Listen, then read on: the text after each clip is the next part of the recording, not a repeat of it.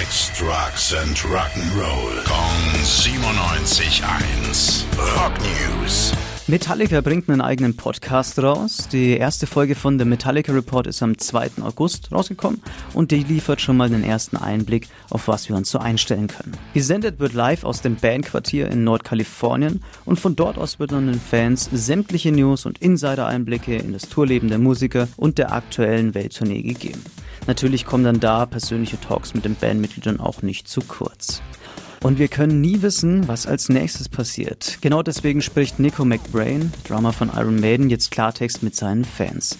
So selbstverständlich, dass er fit auf der Bühne steht und mit den Jungs nicht nur eine Welttournee rockt, sondern auch noch bei Wacken mit dabei ist, ist es nämlich nicht. Er hatte nämlich im Januar einen leichten Schlaganfall und das hat unter anderem dazu geführt, dass er für eine kurze Zeit halbseitig gelähmt war. Können wir also echt drei Kreuze machen, dass Iron Maiden wieder so stark zurückkommen konnte.